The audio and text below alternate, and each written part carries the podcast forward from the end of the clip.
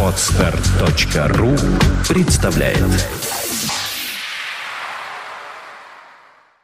Влад Филатов и Сергей Болесов представляют Подкаст «Время новостей». IT-новости вашей жизни.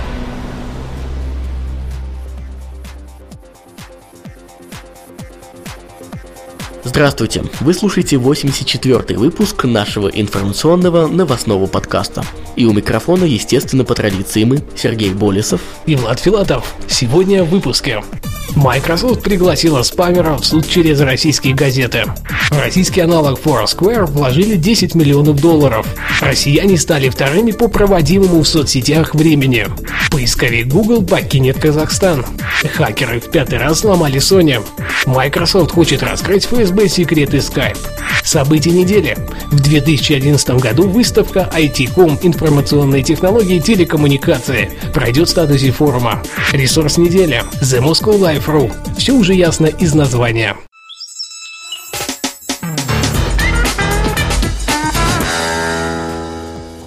Microsoft пригласила спамеров в суд через российские газеты. Компания Microsoft разместила в российских газетах «Деловой Петербург» и «Московские новости» объявление с датой, местом и временем проведения слушаний по делу бот-сети Русток. Об этом сообщается в официальном блоге Microsoft TechNet. Реклама на четверть полосы будет выходить в течение месяца. Таким образом, Microsoft дала возможность создателям ботнета явиться на судебное разбирательство и защитить свои интересы. С этой же целью компания создала сайт, на котором разместила всю документацию по делу Русток. Компания Microsoft отправила извещение на все почтовые и электронные адреса, которые использовались для создания и управления ботнетом. Компьютеры, входящие в сеть Росток, в течение нескольких лет с 2006 года отправляли несколько миллиардов спам-сообщений в день. Чаще всего это были сообщения о лотереях и реклама медицинских услуг. В российский аналог Foursquare вложили 10 миллионов долларов. Российский геолокационный сервис AlterGeo получил дополнительные инвестиции в размере до 10 миллионов долларов. Об этом пишут ведомости. Большая часть вложений была сделана фондами Intel Capital и Almas Capital. Также в сделке участвует международный инвестор Aston Dyson, ранее в частности вкладывавший деньги в Яндекс. Общая доля новых инвесторов в AlterGeo составила 25%. Всю компанию источники ведомостей оценили в 20-25 миллионов долларов. Факт сделки подтвердил управляющий партнер Алмаз Capital Александр Галицкий, заявивший, что AlterGeo – это перспективный ресурс, который может пойти дальше копирования западных аналогов, в частности Foursquare. На платформе AlterGeo Галицкий рассчитывает построить, цитирую, много интересных сервисов, связанных с торговыми скидками и разными формами общения пользователей. Конец цитаты.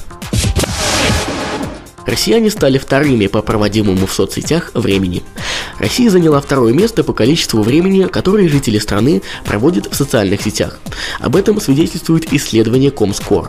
Согласно статистике, россияне в среднем сидят в соцсетях более 10 часов в месяц. По этому показателю Россия уступает только Израилю. Жители которого проводят в обществе онлайн-френдов 10,7 часа ежемесячно. Вслед за Россией и Израилем расположилась Аргентина, Филиппины, Турция, Венесуэла и Колумбия.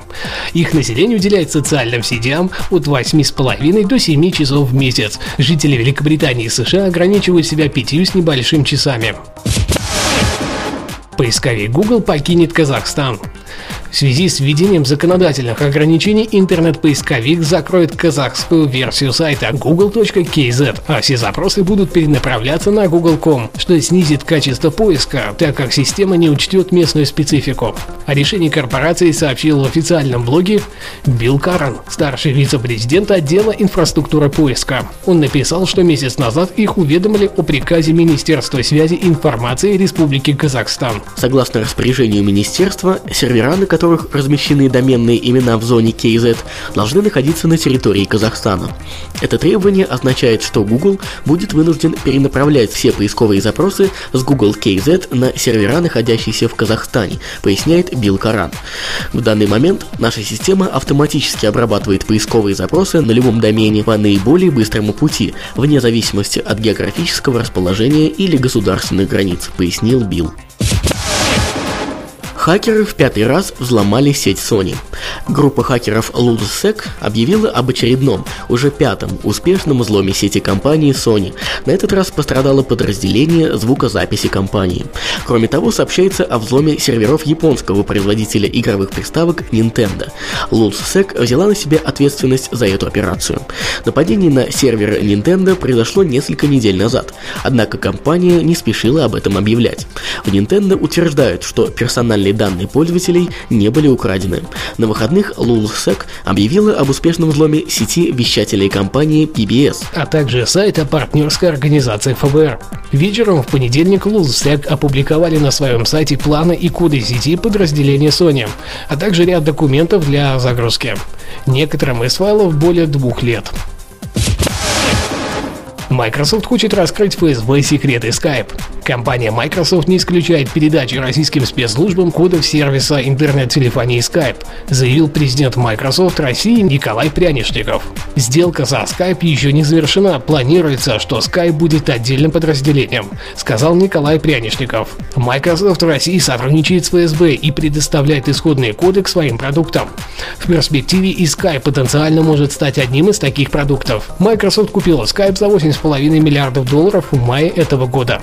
Материалы подготовлены на основе ресурсов лента.ру, руформатор.ру и интернет.ру.